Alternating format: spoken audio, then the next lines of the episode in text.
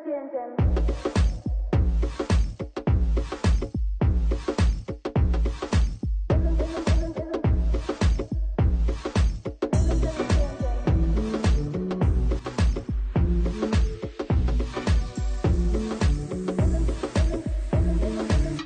привет и добро пожаловать на подкаст Чин-Чин, где мы обсуждаем различные темы, которыми вы можете разбавить обстановку скучного застолья и не только. Сегодня я хотела бы порассуждать на тему подростковых сериалов. Are you ready for some tea? Если вы ищете изображение самого неудобного, захватывающего, сложного времени в вашей жизни, смотрите не дальше подростковых фильмов и телешоу. В нем есть все. Драма между друзьями, путешествие по дороге, осознание себя, первая любовь и многое другое. Просто приготовьтесь к чувству предательства, когда вы узнаете, что эти персонажи, которые должны быть очень близки для вас, все тайно взрослые. На самом деле я захотела взять эту тему для рассуждения, для записи подкаста еще очень давно, потому что подсела на различные сериалы, и все время вокруг этого у меня вертелась мысль, почему я не выгляжу так, почему тинейджерская жизнь выглядит супер насыщенной, и почему у меня не так, почему я не живу такой жизнью. И я хотела узнать чуть-чуть побольше, и в какой-то момент до меня доперло, что все актеры, которые играют моих любимых героев, намного старше. То есть Зиндея 25, хотя она играет 17-летнюю девушку в «Эйфории», и множество-множество других различных сериалов, честно. И для меня было важно как-то сказать, вау, стоп. Сейчас ты должна понять, что сериалы и твоя жизнь — это разные вещи, и то, что показывают в сериалах, не должно как-то влиять на то, как ты воспринимаешь свою жизнь. И тогда я начала уже задаваться вопросом и подумала, если есть такая проблема у меня, как у представителя Gen Z, то, возможно, такая же проблема и возникает у других ребят моего же возраста, может быть, младше меня, может быть, даже взрослее. И для того, чтобы у некоторых больше не было таких проблем, я знаю, что мы все равно будем сравнивать картинку с телевизора, с нашей реальной жизнью. Это в любом случае будет. Но чуточку осознания придет, и смотреть их вы уже будете немножко по-другому. Знаете, что общего в таких сериалах, как Sex Education, Gossip Girl, Pretty Little Liars, Glee и Riverdale? Помимо того, что они все считаются подростковыми сериалами.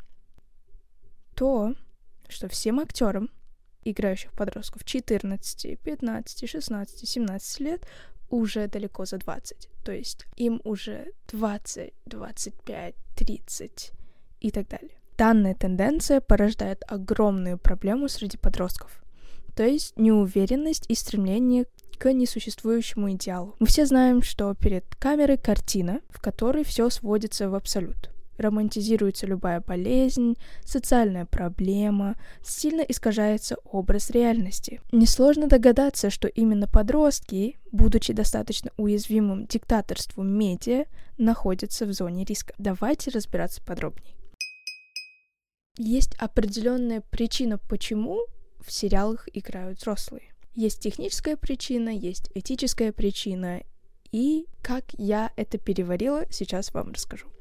Почему я думаю, что подростки являются самым уязвимым звеном? Давайте признаем, в некоторых фильмах, практически я бы даже сказала во всех, 50-летние актеры могут играть 60-летних дедушек, или же 60-летние дедушки играть 50-летних мужчин.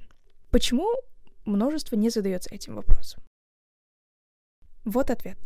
большинство из нас, скорее всего, не так сильно меняются физически или эмоционально, когда нам исполняется от 50 до 60 лет. Но когда нам исполняется от 10 до 20, мы можем стать практически новым человеком. В возрасте от 10 до 20 лет мы меняемся физически и взрослеем эмоционально. Теперь представьте себя 13-летним и себя в нынешнем возрасте. Во-первых, вы изменились физически. Во-вторых, вы изменились эмоционально в плане того, что вы стали взрослее, вы стали осознаннее, вы стали осознаннее подходить к множеству вещей, и вы стали переоценивать множество факторов вашей жизни.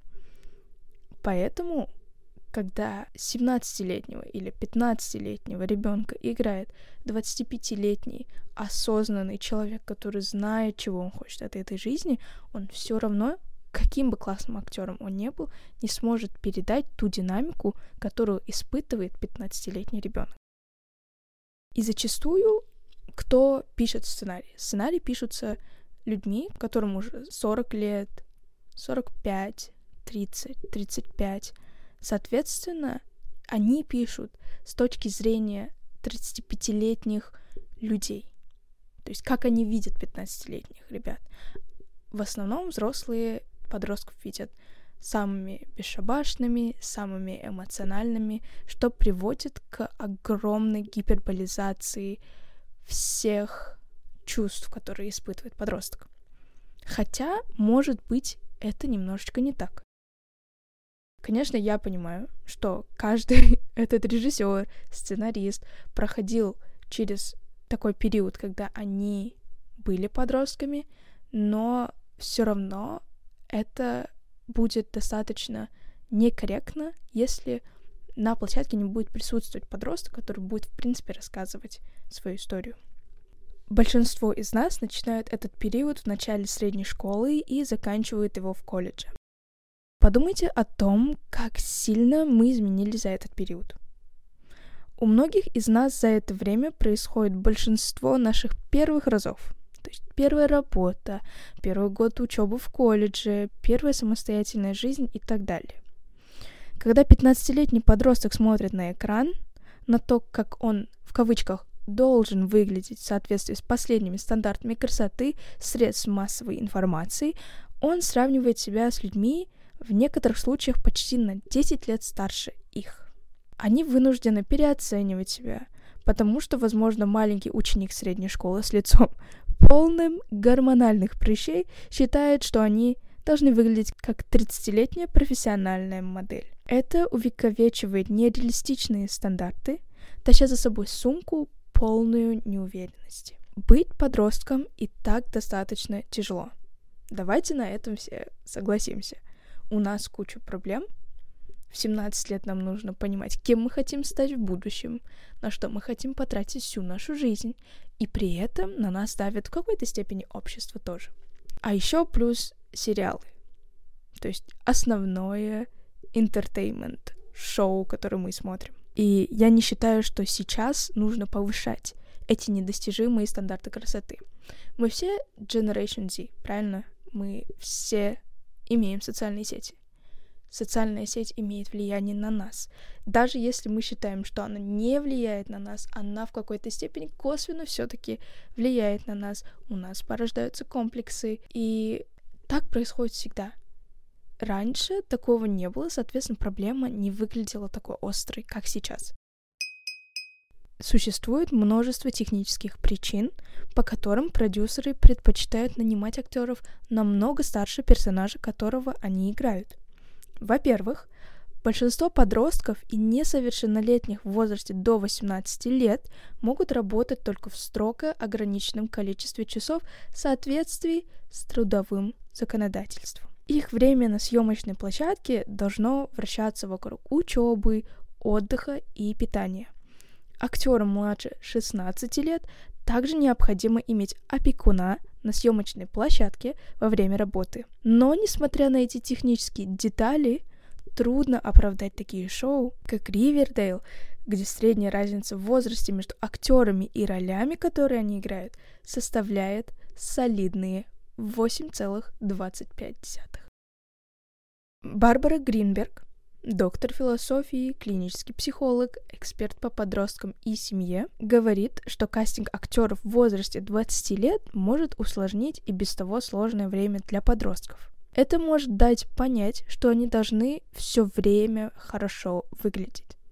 Говорит она Teen Vogue. Человек в возрасте 20 лет с большей вероятностью будет иметь одинаковую внешность, в то время как подросток может меняться чаще. В некоторые дни они худеют, они немного тяжелеют, у них появляются прыщи, их волосы немного вьются, и все в порядке, говорит Гринберг. Но когда кумиры подростков на экране не разделяют эту боль, это может сделать подростка-зрителя уязвимым для чувства неловкости и депрессии из-за этого. Это приводит ко всевозможным проблемам с изображением тела и социальным сравнением, говорит Гринберг. И мы знаем, что социальное сравнение может быть вором радости. Возможно, именно поэтому кастинг в соответствии с возрастом в подростковых шоу и фильмах выглядит так по-другому. Возьмите «Спасенный звонком» или «Saved by the Bell», который начался с персонажа в возрасте от 13 до 14 лет. Директор по кастингу шоу Робин Липин говорит, что она и ее продюсер намеренно искали актеров такого возраста. Мой продюсер хотел, чтобы наше шоу было реалистичным, чтобы дети, наблюдающие за ним, могли соотносить и идентифицировать себя со всеми ситуациями и расти вместе с актерами играющих их. Тем не менее, все актеры были в возрасте от 12 до 17 лет на момент премьеры шоу. Гринберг объясняет, что подростки специально являются наблюдателями, потому что они подписываются на эффект прожектора. Или the spotlight эффект. Идею о том, что все постоянно смотрят на них, хотя на самом деле это неправда. Поэтому, когда они смотрят на модели подростков по телевизору, они абсолютно привлекательны для сравнения. Соответственно, очень мало теряется для подростков, говорит Гринберг. Лично скажу свою историю. Когда мне было примерно 15-16 лет, ну, относительно недавно, я всегда думала, что все смотрят на то, как я одеваюсь, все обращают внимание на то, что у меня такие толстые руки, или все обращают внимание на то, что у меня выпячивает живот, или то, что все смотрят и видят и осуждают, что у меня грязная голова, что у меня невыспавшееся лицо. И я понимала, что с каждым разом, когда эти мысли приходили мне в голову, мне все меньше и меньше хотелось выходить на улицу. И еще на тот момент я очень часто смотрела Ривердейл.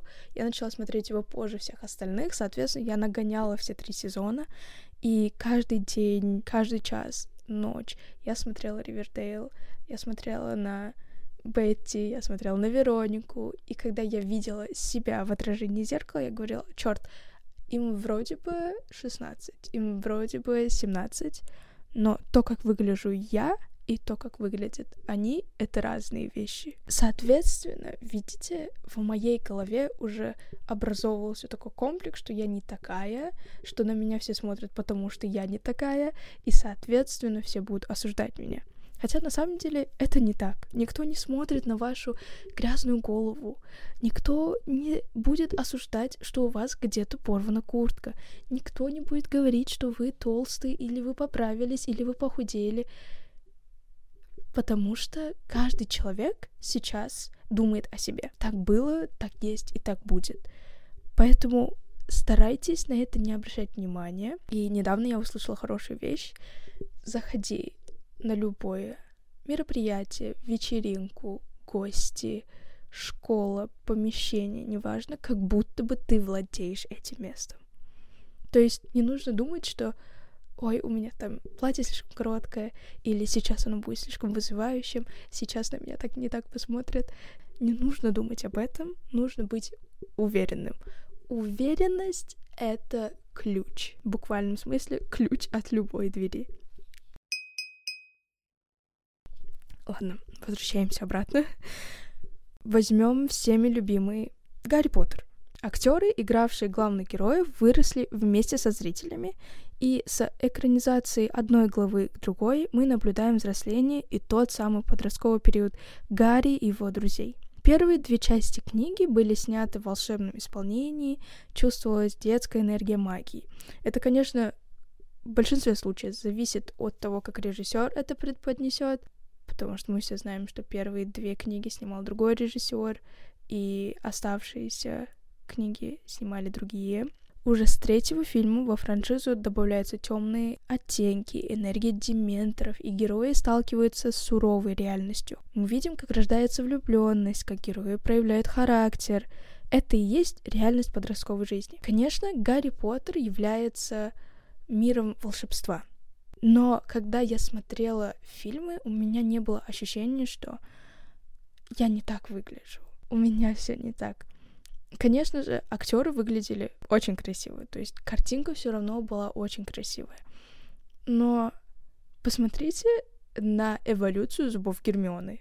Посмотрите на то, как изменился Гарри, как начала меняться его прическа. То есть, вы видите, мы с каждым годом наблюдали, как эти дети растут. И очень много различных behind the scenes видео, где они играют, они очень громко шумят, но при этом мы помним, что Гермиона, то есть Эмма Уотсон, она в какой-то степени продолжала учиться параллельно со съемкой. Но они прекратили это делать, поскольку график достаточно был сжатый, и у них не было времени на это. Первые два фильма, они еще маленькие, то есть им 11-12 лет. Но когда они переходят уже в подростковый период, то есть это «Узник Аскабана», третий фильм, самый любимый, и мною лично обожаемый, мы видим темные оттенки. Мы видим, что тут больше, даже если говорится о путешествиях Гарри, мы видим его развитие как персонажа. Поэтому нам интересно смотреть. То есть мы не смотрим просто человека, который делает одни и те же вещи и не растет сквозь всю франшизу. Мы видим, что в один год он делает это, и в первый год он еще маленький, он проказничает. Во второй год они пытаются изменить себя, и тогда Гермион превращается в кошку. И уже в третьей части мы видим, что они начинают смелеть, они начинают рисковать. Очень много подвергают себя опасности, но при этом они все еще подростки, они все еще дают волю эмоциям, они все еще хотят, чтобы о них позаботились, чтобы их не ругали. Вы помните, как в третьей книге, как раз-таки в «Узнике Аскабана», как Гарри превратил сестру своего дяди в шар, и она улетела. В принципе, это режиссерский метод показывания характера. Что насчет Ривердейла? Я сама смотрела данный сериал с самого первого сезона, с самой первой серии, как я говорила. Я начала смотреть его позже всех, потому что у меня в голове было такое. Я не хочу смотреть тот сериал, который сейчас смотрят все. Я не хочу быть как все. Я не хочу быть в толпе. Но в итоге настолько сериал стал популярным, что в Ютубе в рекомендациях у меня выходила куча различных маленьких подборок, и по ним я уже начала понимать, что примерно там происходит, и такая, блин, ну, давайте посмотрю, ладно. Кстати, я все еще не посмотрела «Бумажный дом», потому что я знаю, что все по нему с ума сходят, все по нему фанатеют. И я сказала себе, нет, я не буду смотреть «Бумажный дом», но при этом я посмотрела игру в, кар- в кальмара. Ну, come on, простите. Всего лишь 9 серий по 45 минут. Я сказала, хорошо, у меня есть время, я это сделаю. И признаюсь насчет Ривердейла, он на меня повлиял. Я говорила ранее. В моей голове все время возникал вопрос, почему в нашей школе нет такой драмы? Почему у нас в школе все так спокойно? У нас нету таких любовных треугольников.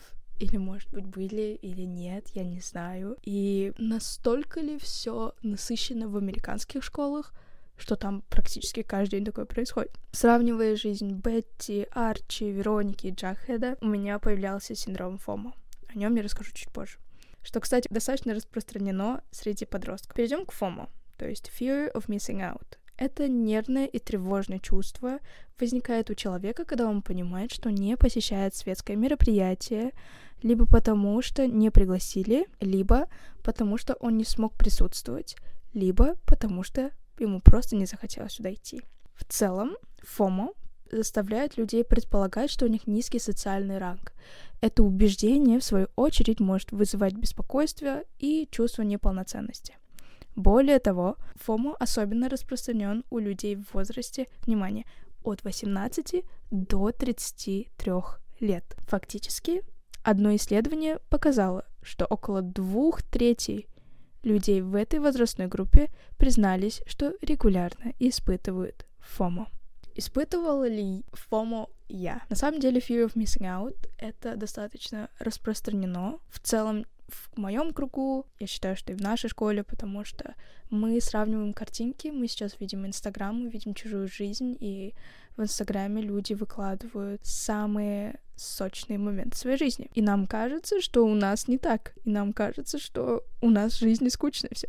Нам кажется, что мы самые скучные на свете. И вот это чувство, оно поселяется в твоей голове неожиданно, потому что ты просто смотришь Инстаграм. Но из-за того, что ты консумируешь данный поток информации, твой мозг, не хотя в целом делает этот вывод за тебя, и тебе кажется, что твоя жизнь скучная. То же самое делают и ТВ-шоу. На примере Ривердейла ты начинаешь сравнивать. Ты сравниваешь себя, что ты не так одеваешься, что у тебя помимо школьной жизни больше нету таких драм или каких-то Нэнси Дрю, детективов, как это было у Бетти и у Джахеда. И тебе кажется, что что-то не так с тобой, а не с тем, что ты смотришь. И я помню, как среди нашей параллели даже существовал чат Southside Serpents, и ребята пытались жить подобно героям Ривердейла. Насколько правда это или нет, я не знаю, но я знаю, что когда-то такая группа существовала, что несколько учеников наших параллелей являлись как бы организаторами, админами. Я не знаю, что именно там обсуждалось, меня там не было, но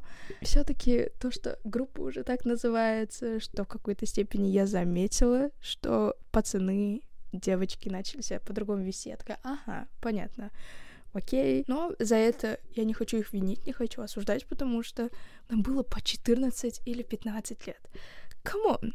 Кто в 14-15 лет не будет хотеть быть таким крутым? Или хотя бы делать вид, что он крутой? Ну, конечно, каждый это будет делать, так что простите на ошибку молодости.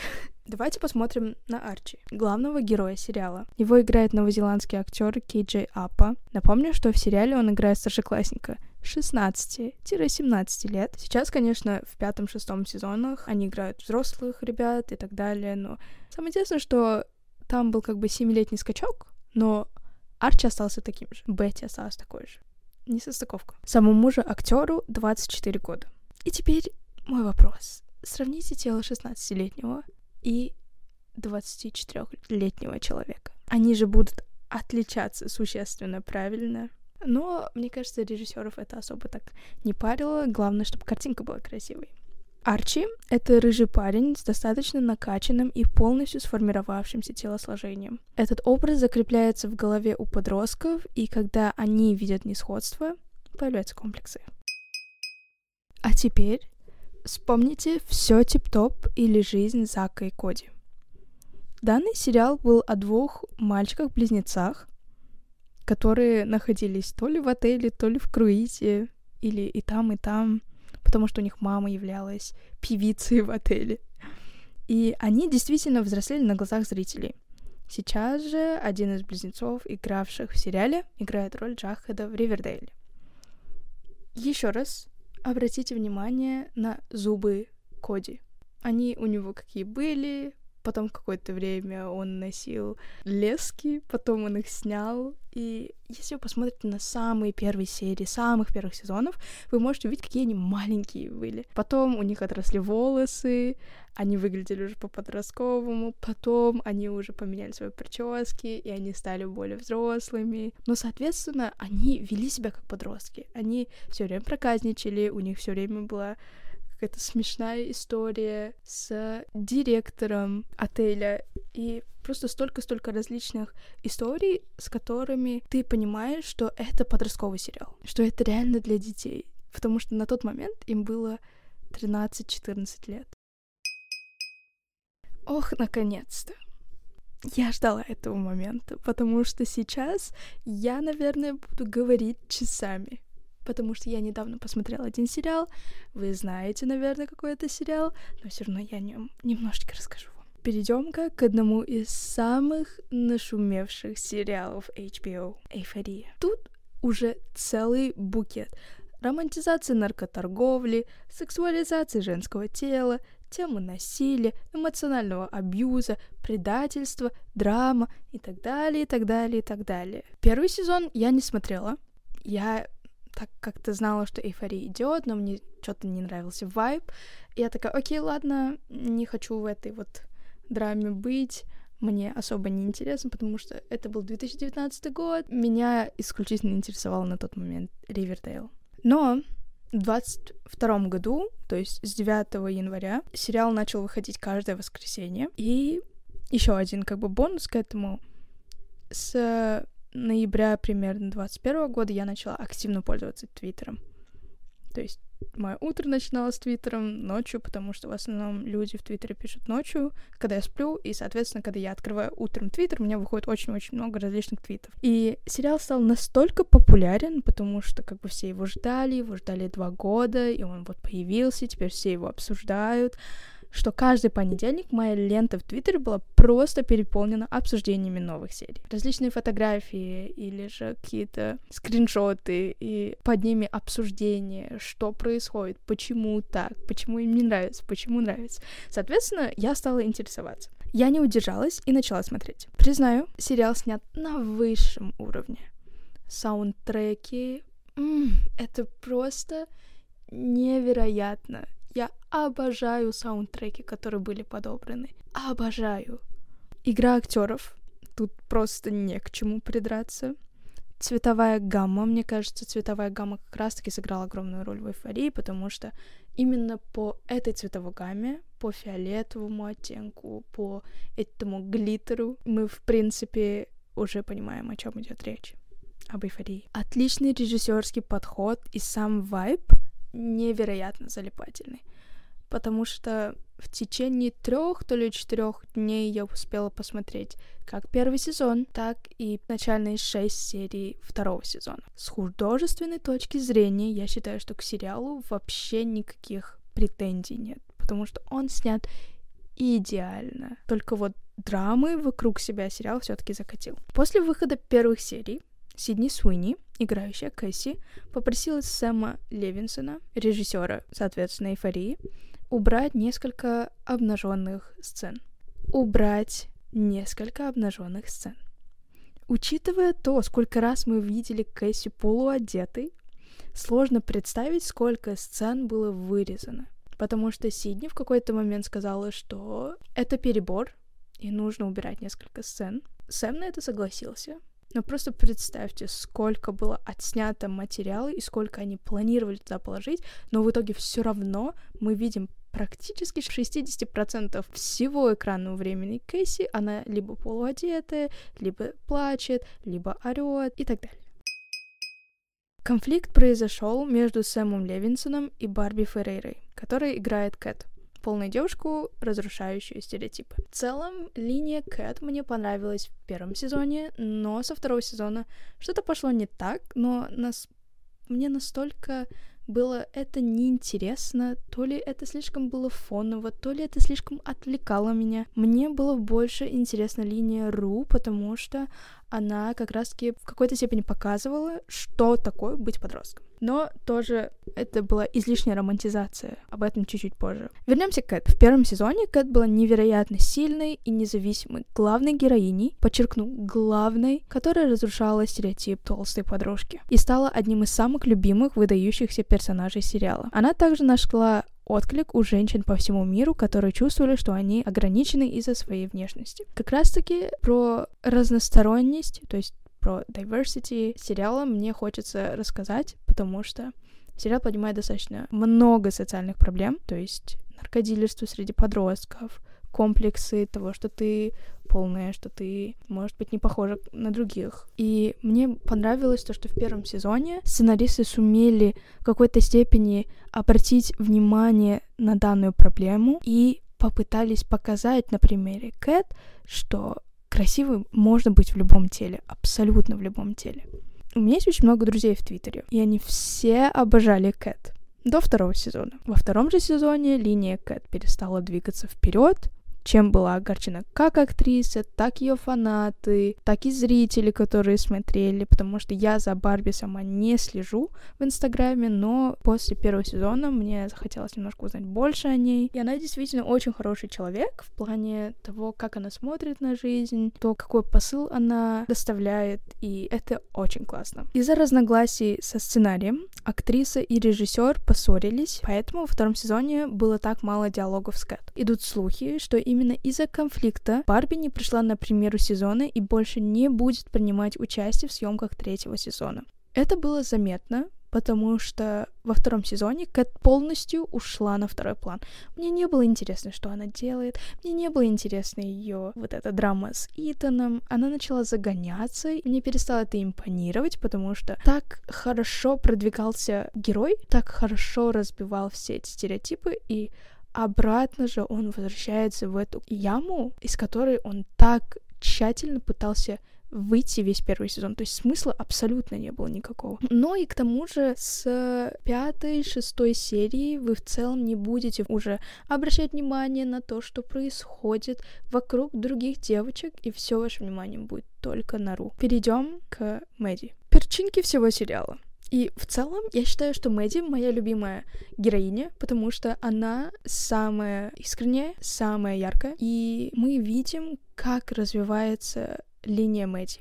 То есть она не развивается так же ярко и так же быстро, как это делает Кэсси. Она не уходит вниз, как это сделали с Кэт. Она идет стабильно, показывает себя, раскрывается. Она сталкивается с проблемами, но умеет их достойно выдерживать и, соответственно, побеждать. Но давайте я вас тут немножко ошарашу. Актрисе, играющей Мэдди, 17-летнюю девушку, в этом году исполнится 30 два года. Тридцать два, не двадцать пять, не двадцать шесть, не двадцать, тридцать два.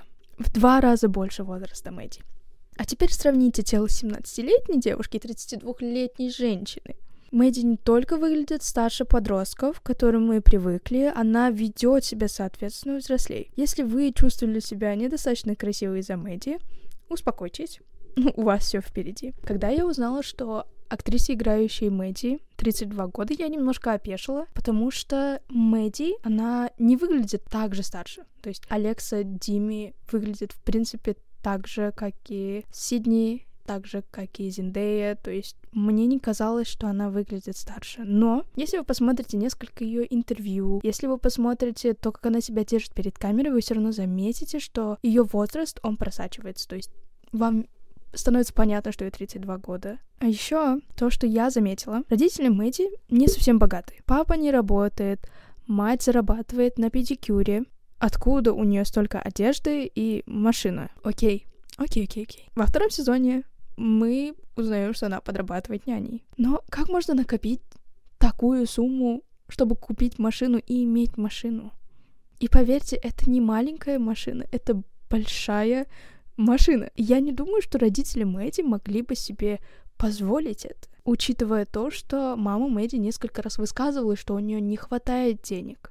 Большой вопрос, правильно? Опять же, увидев это, множество подростков станут сравнивать свое финансовое положение и давить на своих родителей. На самом деле, проблемы с финансовым положением, мне кажется, есть у всех, и я заметила, что среди некоторых подростков, в основном в Твиттере, когда вы больше так роетесь, роетесь, роетесь, множество ребят высказывают свое огорчение по поводу своего финансового положения, говоря о том, что Мэдди их айдол, что они хотели бы одеваться как Мэдди, жить как Мэдди, быть как она, и якобы, к сожалению, их финансовое положение не располагает этим, и их родители не могут этого позволить себе. Видите, какая проблема выходит? То есть перед нами строится какой-то непонятный, недостижимый, идеальный образ девушки, которая имеет достаточно низкий бэкграунд финансово. То есть Вы когда-нибудь задавались вопросом, чем и где работают родители главных героев? Мы знаем про родителей Мэдди, мы знаем про маму Ру, но при этом меня всегда удивляет, откуда у них столько денег на то, чтобы, допустим, Ру покупала себе наркотики. Откуда столько денег у Мэдди, чтобы иметь машину? Элементарно. Окей, про ситуацию Кэт мы все знаем.